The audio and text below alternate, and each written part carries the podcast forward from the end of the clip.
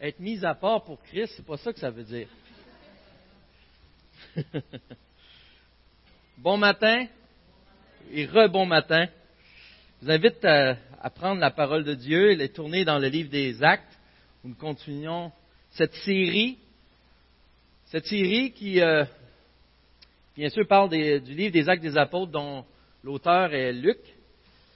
Et euh, Luc quelqu'un qui aime l'Esprit, a été dirigé par l'Esprit pour parler de l'Esprit Saint, et c'est assurément une emphase qu'on veut faire dans cette série. Et euh, sans plus tarder, étant donné ce matin c'est très chargé, euh, je sais qu'on a jusqu'à midi, mais il y a une deuxième célébration à combler euh, dans ce sens. je, vais, je, vais, je, vais, commencer tout de suite avec le contexte, ce qu'on a laissé la dernière fois avec M. Donald Rodier. On a vu, on voyait que à la fin du chapitre 2, ou au milieu plutôt, que l'apôtre Pierre et les apôtres, dans le fond, euh, ont prêché des choses incroyables déjà ont été accomplies. L'histoire des langues et, et, plein de gens qui ont été intéressés à la voix du Seigneur. Et qu'est-ce que ça l'a engendré aussi? Ça l'a permis à Pierre d'expliquer d'une manière christocentrique des choses de l'Ancien Testament. Des fois, quand on vous dit dans l'Ancien Testament, ça parle de Christ, on voit que les apôtres eux-mêmes le faisaient. C'est de eux qu'on apprend à, faire ces genres d'enseignements.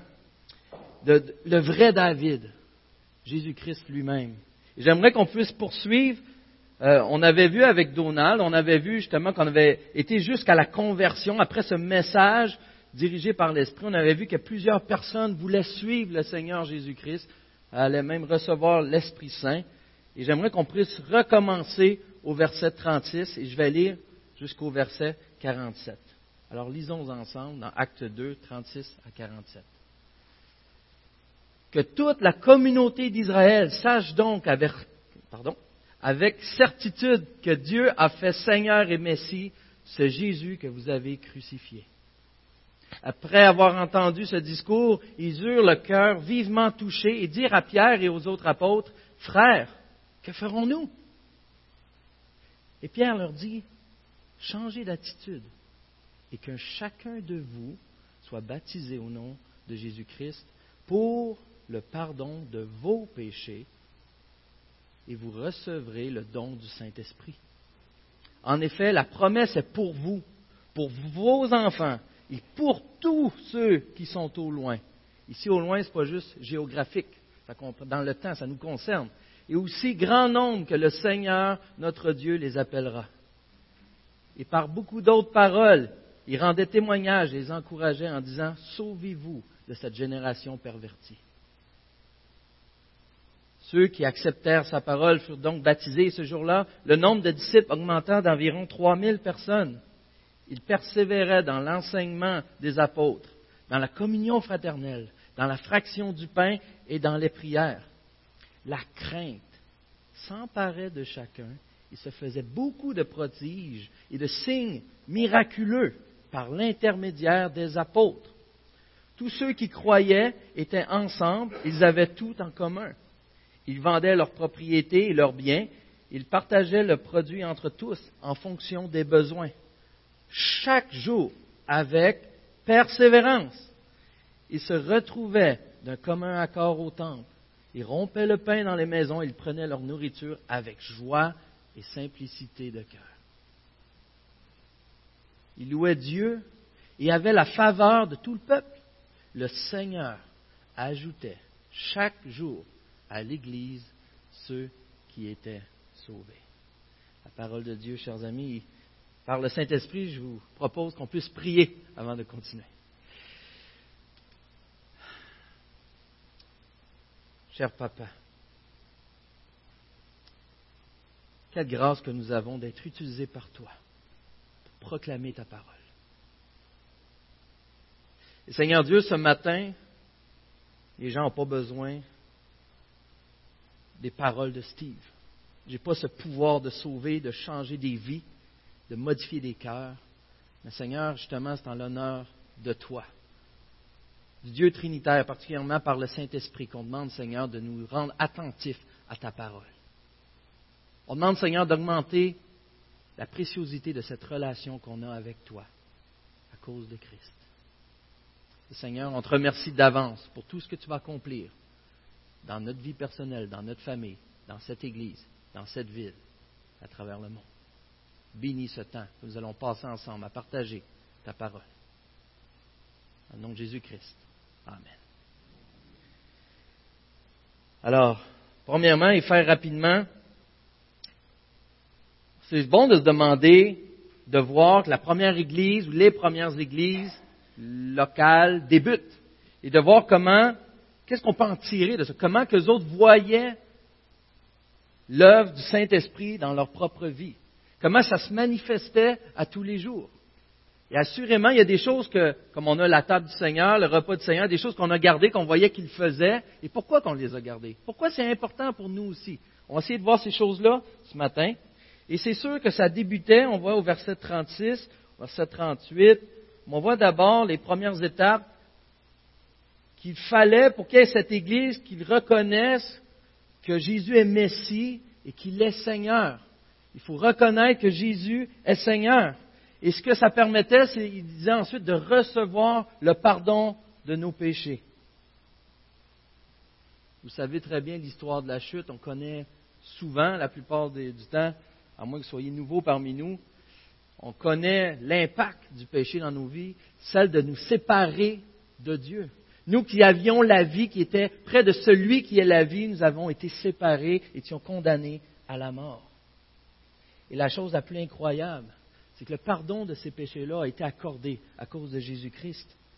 Mais en plus, pensez à ce Dieu qui est très saint, ce Dieu qui est pur, qui est magnifique. Et là, ici, la promesse, c'est que le Saint-Esprit viendra habiter en vous. Vous recevrez le don du Saint-Esprit. Dieu lui-même, celui qui est si parfait, si saint, si pur, si beau, si magnifique, si grand, vient habiter dans des corps qui l'ont déshonoré, mais qui leur redonne une nouvelle identité. Et c'est un miracle incroyable. Et l'Esprit Saint nous redonne ainsi la vie qu'on avait perdue lors de la chute. Et pourquoi qu'il nous la redonne? Afin qu'on puisse changer d'attitude, afin qu'on puisse se repentir, remettre Dieu à sa place. Et c'est le Saint-Esprit qui fait ces choses-là en nous qui permet à nouveau d'élever Dieu, comme on l'a si bien chanté ce matin, de reconnaître à quelle beauté le Seigneur Jésus a. Et ça leur permettait aussi, comme ça nous permet à nous, de s'identifier à nouveau avec Dieu. Premièrement, comme enfants de Dieu, mais aussi comme étant, faisant partie du corps de Christ, avec Jésus-Christ lui-même. Jésus-Christ nous intègre donc à son corps dont il est la tête quand Christ nous ajoute à son corps, lorsqu'il nous ajoute à lui-même, nous sommes engagés dans une relation profonde et puissante en lui, par son Saint-Esprit. Et c'est un moment de joie intense, car Christ se glorifie de cette manière. Il est fier et joyeux de nous intégrer à son corps, à lui-même, pour sa gloire. Ça fait partie des raisons pourquoi il a été jusqu'à la croix pour élever Seigneur Jésus. Donc maintenant, avec le Saint-Esprit, on peut nous afficher comme étant partie du corps, comme faisant partie du corps. On peut s'associer avec une Église, le corps de Christ, le grand E, la grande Église. Et voici comment on peut le faire. Il y a quelques indices qu'on voyait et qu'on a gardés aujourd'hui pour de bonnes raisons. On voit au verset justement 38, changer d'attitude et que chacun de vous soit baptisé au nom de Jésus-Christ. On voit au verset 41 aussi, ceux qui acceptèrent sa parole furent donc baptisés. Là, on voit que c'est pas, dans un, si on lirait juste 38, on pourrait croire que pour être sauvé, il faut être baptisé, tandis qu'on voit que c'est ceux qui acceptèrent sa parole d'abord qui furent baptisés. Donc, quand on prend le, le contexte au complet, on comprend qu'il faut avoir déjà l'œuvre du Saint-Esprit dans notre vie avant de se faire baptiser. Mais le baptême ici qui est question, et vous savez, l'idée ici, c'est pas juste de dire, est-ce que tu as accepté le Seigneur? Fais-toi baptiser. C'est comme dire, euh, comme une règle qu'on mettrait en place. Simplement faire ça perdrait tout son sens, enlèverait toute la beauté au baptême. Le baptême ne sauve pas, ça n'a rien de magique. On ne donne même pas de certificat ici à l'Église quand on se fait baptiser. On n'a aucun avantage à juste dire fais-toi baptiser parce que tu vas être baptisé. Mais en réalité, pourquoi c'est si profond et si important et que c'est une ordonnance de Jésus-Christ? Elle est l'expression physique de la réalité spirituelle d'être ajoutée au corps de Christ. Dans cette image du baptême, de l'immersion, lorsqu'on trempe les gens dans le bain, dans l'eau frette, on représente qu'on est mort, enseveli et ressuscité avec Christ. Puis cela représente que notre vie est caractérisée par Christ. Nous sommes ajoutés à son corps, identifiés à lui. Voilà pourquoi il n'est pas convenable de se baptiser soi-même tout seul dans sa baignoire, en dehors du corps, car on représente au niveau physique ce qui s'est passé au niveau spirituel. Et au niveau spirituel, on n'était pas tout seul dans notre coin, on a été intégrés au corps de Christ. Nous sommes un peuple, son peuple. Et vous le savez très bien, lorsqu'on assiste à un baptême, j'ai beaucoup de difficultés à retenir mes larmes, même si je ne connais même pas la personne. C'est glorieux ces moments. Nous représentons physiquement l'ajout d'un membre dans le corps, ce qui s'est fait déjà auparavant au niveau spirituel. Nous affirmons notre nouvelle identité qui nous a été donnée. Nous le proclamons à tous. La deuxième manière, ça nous permet ensuite d'être unis avec l'Église locale, de s'associer à la famille de Dieu, au corps de Christ. Et s'associer au corps de Christ, ça nous distingue automatiquement de ceux qui ne sont pas. Nous devenons unis en Jésus-Christ. Et ce qu'on voit, c'est que tout ce qu'il faisait les distinguait des autres.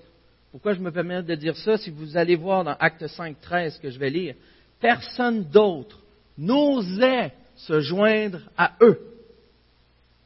Mais le peuple les tenait en grande estime. On les aime bien, ils sont incroyables. Mais il y a une distinction. Qu'elle est exactement, cette distinction, j'en ai aucune idée. J'ai des petites idées. On va en parler un peu, mais, mais précisément, j'en ai pas. Et qu'est-ce que nous fait une distinction? On peut juste avoir l'idée de se réunir à un bâtiment. Il y en a pour qui c'est un grand défi de rentrer dans une église évangélique. Mais je ne veux pas m'arrêter à quoi qu'il faut faire. Je crois que la parole de Dieu par l'Esprit Saint nous appelle à ce qu'il faut être. Mais ils étaient distincts en plusieurs points.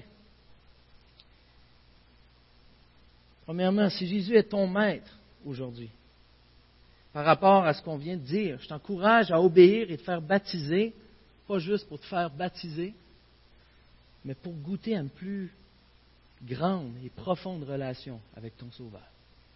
D'obéir à ce qu'il a demandé, de t'identifier à lui, de t'identifier à son corps. Vous savez, la bague de mariage, elle m'identifie à ma femme. Je suis fier de dire que c'est ma femme. Ça m'insulte quand quelqu'un me dit ta blonde. C'est pas ma blonde, c'est ma femme.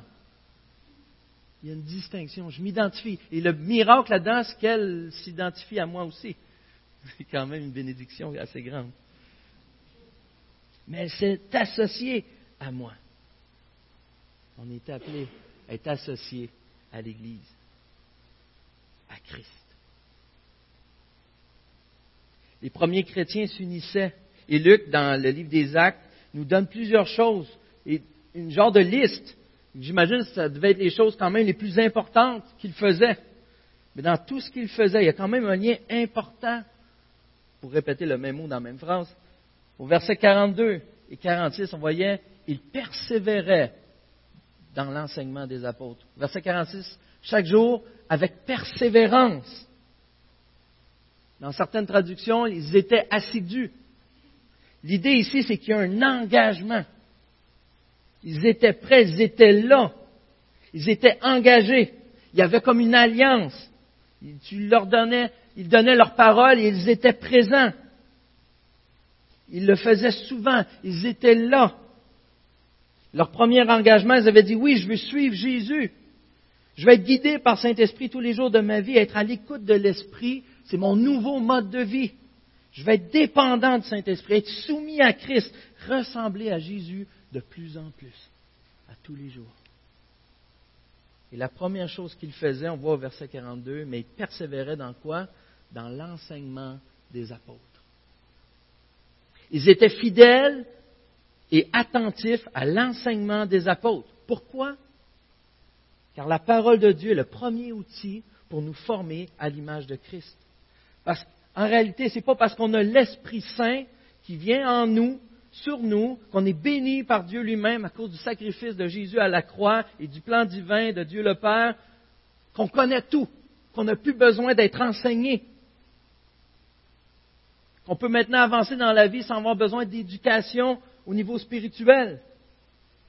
D'ailleurs, une des preuves, c'est que ces gens avaient reçu le Saint-Esprit et la première chose qu'ils faisaient, ils persévéraient dans l'enseignement. Ils avaient encore besoin de l'enseignement de la doctrine. Malgré qu'ils avaient le Saint-Esprit, ils ont observé des choses que j'ai personnellement jamais observées dans ma vie encore. Ils persévéraient quand même dans l'enseignement des apôtres.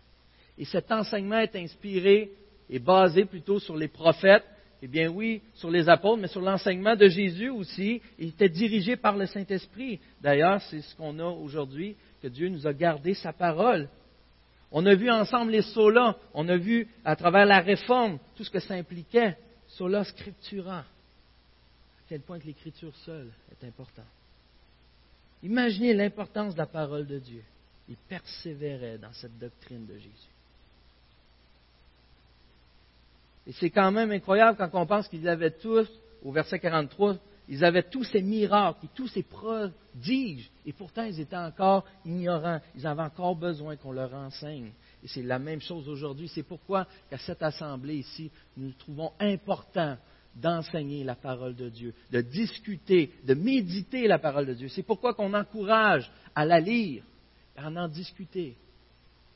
Non seulement en tant qu'Église, comme ça, dans toute réunion possible, et que ce soit formel ou informel, que ce soit avec le livre ouvert ou discuter de l'idée. Notre but, c'est d'apprendre et d'avancer avec la parole de Dieu dans nos familles, avec nos enfants, et bien sûr dans notre relation personnelle avec Dieu. On voit que la deuxième chose qu'il faisait, il persévérait dans la communion fraternelle. Pour nous, la communion, ça veut plus ou moins dire prendre du temps ensemble, être ensemble. Ici, le sens, sans rentrer dans la langue originale, euh, est plus insistant au niveau de l'engagement encore. Ça comprend l'idée d'être partenaire. Nous étions en communion fraternelle, nous étions partenaires avec Christ, nous étions partenaires avec l'Église, avec les autres chrétiens. Renouvelés par le Saint-Esprit, ils ne se mettaient plus à penser, en tant que je. Avez-vous remarqué que les versets 41 à 47, il n'y en a pas de je ou de il singulier, c'est il pluriel. Il faisait ci. Tous, il, il, il, il, il, il, il. Ils étaient des membres du corps de Christ. Ils pensaient par la grâce de l'Esprit Saint.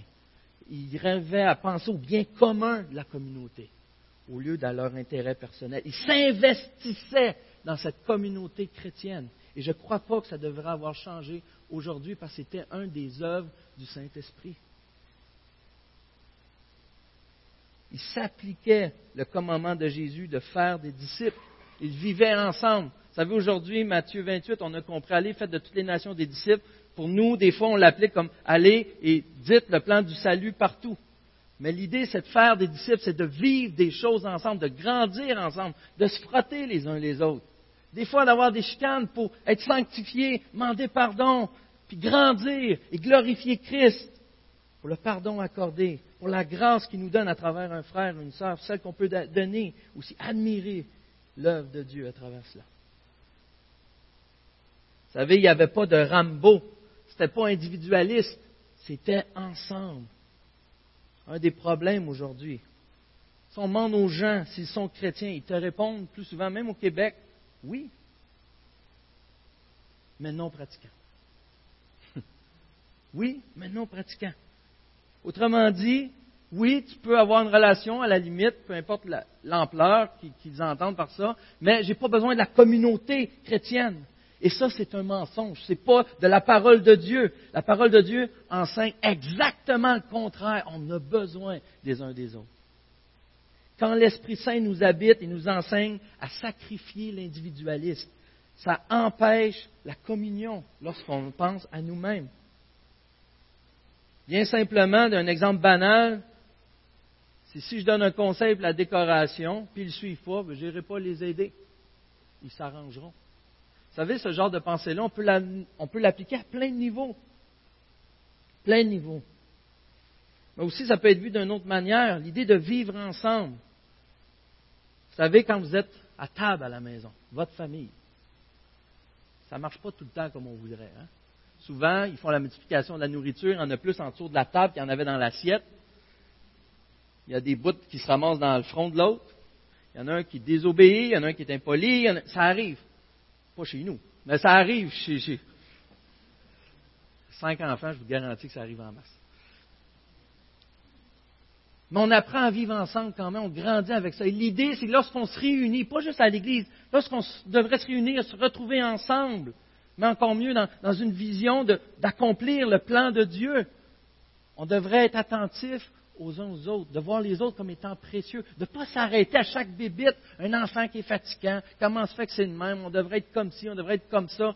On était au Walmart, vous savez que j'ai un garçon autiste, et j'avais les quatre enfants qui étaient sur le bord du panier, dont un qui était couché à terre. Là, le monde te regarde. Tu ne vas pas le relever, ton gars, il est comme d'un jambes. Oui, mais mon gars, il n'a plus de capacité physique d'être debout. Il faudrait pas le mettre dans le panier, mais je vais écraser comme flakes. Ça ne marche pas. Mais l'idée, on travaille ensemble. De ne pas s'arrêter au regard des autres, mais même s'aider. Tu sais quoi je peux faire pour t'aider? Il y en a même qui se trompent à louange. C'est pas grave, on est une famille. Je t'aime, Danny. Il y en a qui prêchent tout croche, qui ne donnent pas le bon mot au bon temps. Et là, il faut de la grâce dans ce temps-là. De la grâce en masse. On en rit, mais c'est vrai. On est une famille. Notre but, c'est de grandir vers celui qui nous est commun, qui est précieux pour nous.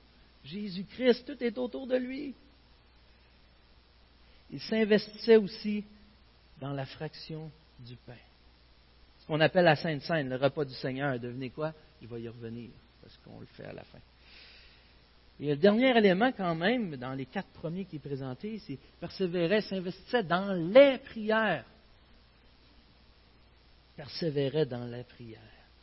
Savez-vous quoi? On a tendance à entendre cette partie, ça sonne dans notre tête comme un cliché, un mime, pour ceux qui connaissent l'expression. Genre, si on demande une finaliste de Miss Univers de ce qui est important, elle va répondre n'importe quoi euh, et la paix dans le monde. Hein, on est habitué d'entendre ce genre de cliché-là. Et pour nous, les chrétiens, des fois, malheureusement, à l'école du dimanche, c'est Jésus. On dit, oh oui, Jésus, puis la réponse à toute chose. Et qu'on l'applique, c'est vrai, mais on l'applique d'une manière tout croche. Et on a tendance, ah oui, aussi la prière, c'est important la prière. On est habitué d'utiliser. Est-ce qu'on y croit vraiment? Est-ce qu'on comprend vraiment l'impact de la prière dans nos vies? Si on est sincère, là, come on, hein? on méprise-tu la prière? Surtout Éphésiens 6, 18 qui dit Faites en tout temps par l'Esprit. Donc, c'est possible de prier sans l'Esprit, mais prier par l'Esprit en tout temps, toutes sortes de prières et de supplications. Veillez à cela avec une entière persévérance en priant pour tous les saints. Wow. Ça dépense mon 15 secondes, merci Seigneur pour la bonne nourriture, Amen. Ça vient de là, ça nous, ça nous oblige à penser à l'œuvre que Dieu est en train de faire à travers les autres. Ça nous permet de réaliser la grande puissance qu'un chrétien a, c'est la prière. Parce que c'est l'Esprit Saint qui sait intervenir auprès du Père. Avez-vous remarqué qu'on ne sait jamais trop comment prier? Si on se arrête là, on se met à prier là. Par où je commence? Si je vais dire. Là, s'il faut que je prie à haute voix, qu'est-ce que les autres vont dire? Qu'est-ce que les autres vont penser? Et, je commence ça avec Dieu, je commence ça avec une requête. Des fois, on vient mêler. Trop souvent, même des fois, on n'a même pas prié. Des fois, on se dit, on n'a pas besoin, on a les rendina.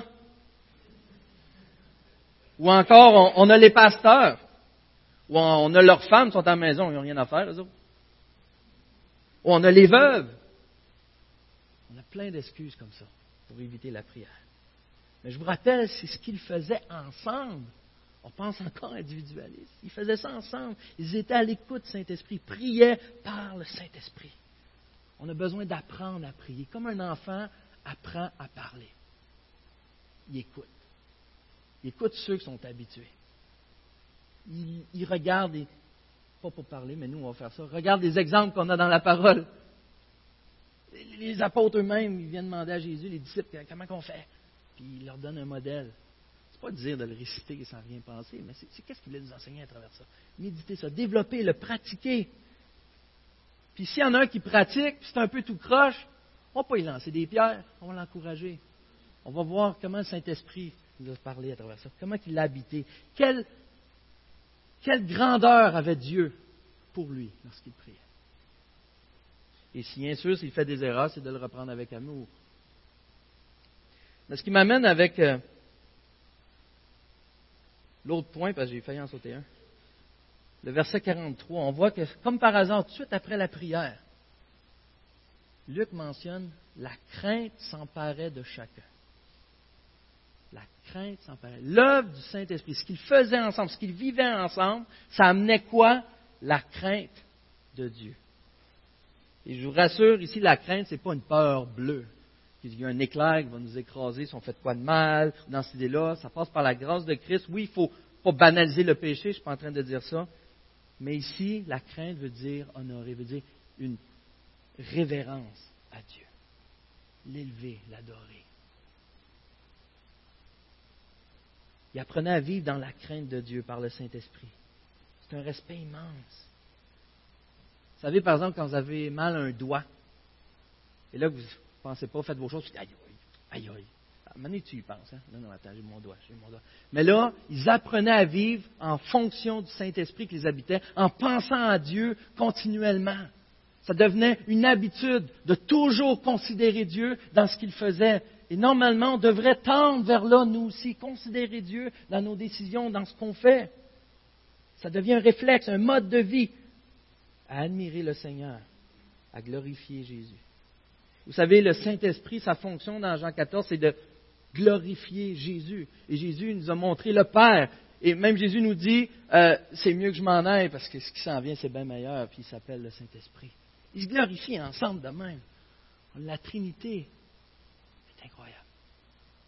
Le Saint-Esprit nous habite, c'est ce qu'on a besoin, c'est ce qui est précieux. Il nous amène à considérer Dieu en son entier. Ces croyances avec leurs actions et leurs croyances et modes de pensée étaient étroitement reliés à leur vie de prière. Je fais deux parenthèses très rapides. La première, il est mentionné tout de suite après, et il voyait, euh, il faisait beaucoup de prodiges et signes miraculeux par l'intermédiaire des apôtres. Assurément, ici, l'intention, c'est d'indiquer le début de l'ère du Saint-Esprit avec l'autorité que Dieu voulait y mettre dans la nouvelle alliance, accordée par rapport aux apôtres. Un lien entre l'enseignement des apôtres, le verset d'après, et les signes qui venaient justement donner une approbation à ce qu'ils enseignaient. Dans ce contexte particulier, c'est ce qui est enseigné. Bien sûr, ces miracles venaient du Saint-Esprit. Et dans ce contexte, les outils étaient les apôtres. Mais je veux mentionner aussi que ça ne veut pas dire que dans un autre contexte, des miracles n'étaient pas opérés, et toujours sous le Saint-Esprit, par des chrétiens qui n'étaient pas apôtres. On n'a pas le temps d'apporter cela ce matin.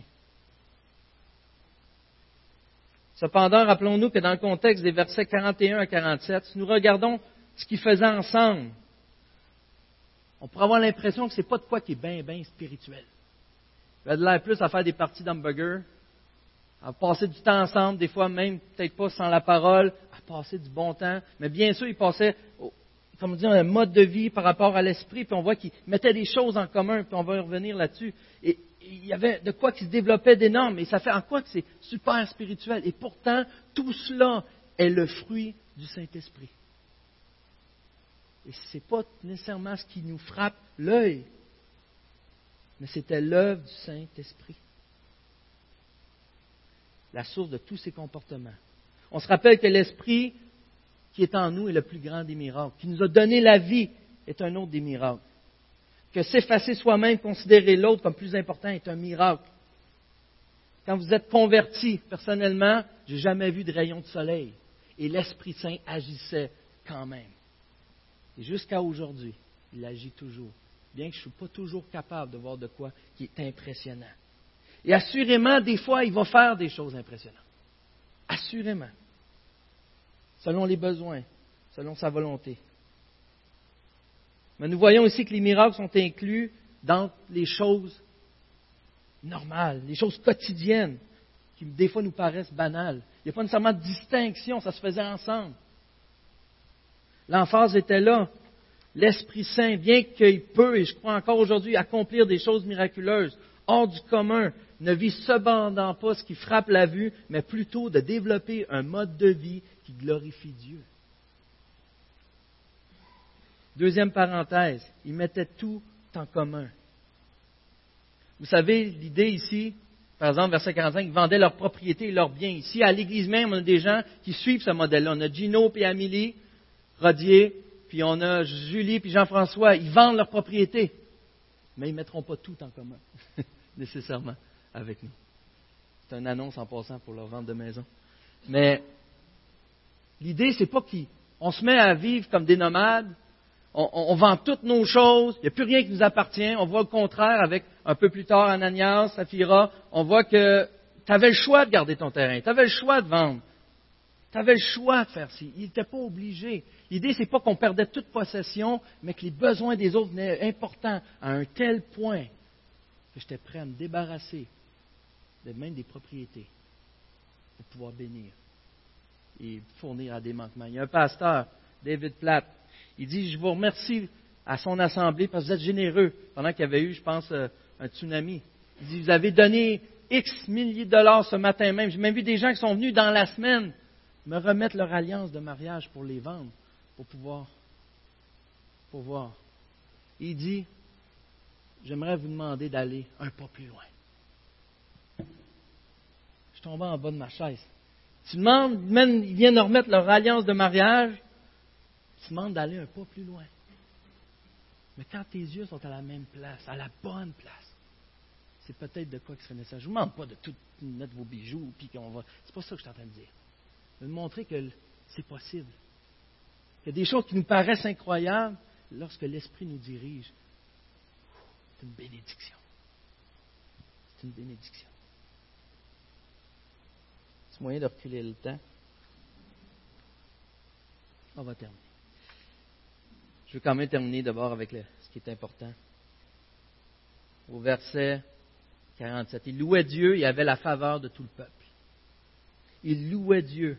Souvent, on a tendance à penser louange trop à la musique. On a loué ce matin. Oui, on a loué ce matin, mais pas parce qu'on a joué de la musique, c'est parce qu'on a élevé Dieu. On a pitché des fleurs à Dieu, sans le pot.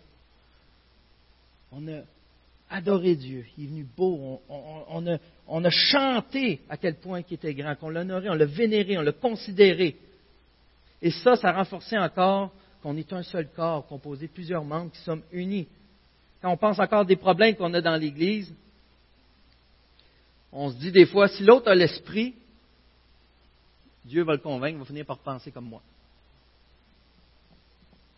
Mais on ne doit pas penser comme ça, on doit souhaiter qu'il pense comme Dieu. Au lieu de penser, je pourrais apporter cela, l'autre a dit ça de même, j'aurais pu l'apporter mieux. Puis des fois, il y, a, un commentaire qui disait, des fois je souhaite quasiment que le prédicateur avant, ne fasse pas si bien que ça. Comme ça, je vais paraître bien. À quel point c'est tout croche. Au lieu de prier pour, les saints, dire, Seigneur, à travers son message, accomplis quoi d'incroyable? Glorifie-toi, que ton Saint-Esprit nous bénisse. On a tendance des fois et quand on fait ça, en réalité, c'est parce qu'on ne loue plus Dieu. On a tendance à vouloir se louer soi-même. le problème, quand on fait ça, c'est qu'on est les seuls qui pensent qu'on en vaut la peine. Et c'est pour ça qu'on se ramasse tout seul. Les autres le savent bien trop qu'on n'en vaut pas la peine. Et c'est pour ça qu'ensemble, on peut regarder à Christ. On peut, on sait qu'on est oublié. C'est une bonne chose. Et ensemble, on peut regarder à Christ. On peut élever Dieu par le Saint-Esprit lorsqu'il est manifesté avec pleine puissance. Et ce que ça fait lorsqu'on regarde à Christ, enfin, on a la vraie joie. Il faisait tout, verset 46, avec simplicité de cœur et avec joie. Et cette joie-là ne vient pas lorsqu'on est individualiste, mais parce que Christ seulement vaut la peine. La joie vient de l'unité. L'unité vient quand on se soucie uniquement de la gloire de Dieu, pas la nôtre. Finalement, ils avaient toute la faveur du peuple, imaginez. Jésus a dit, je vous donne un commandement nouveau, aimez-vous les uns les autres, comme je vous ai aimé. Vous aussi aimez-vous les uns les autres. C'est à cela que tous reconnaîtront que vous êtes mes disciples, si vous avez de l'amour les uns pour les autres.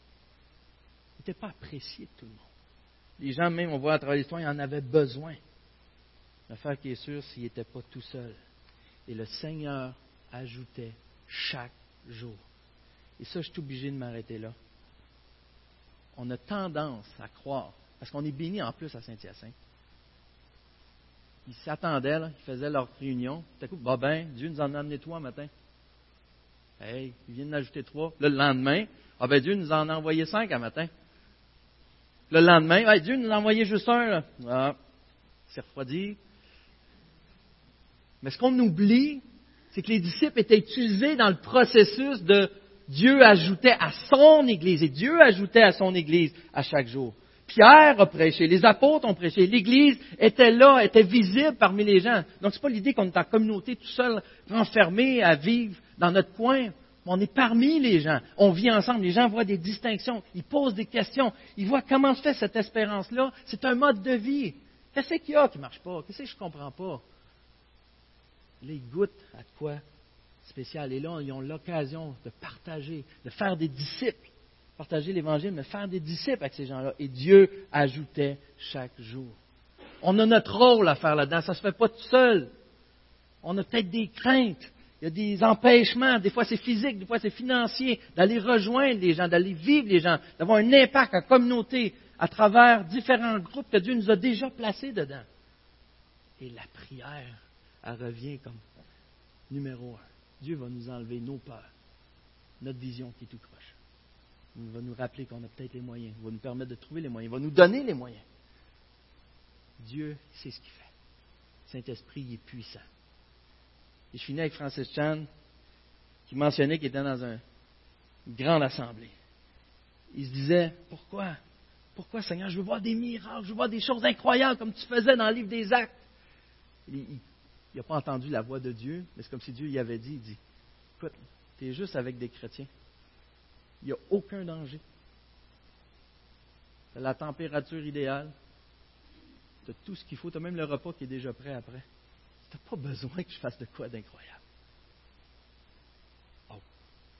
Fait réaliser. Oui, Seigneur, je veux de toi, mais on ne se met pas dans des situations où l'Esprit Saint nous montrait sa puissance non plus.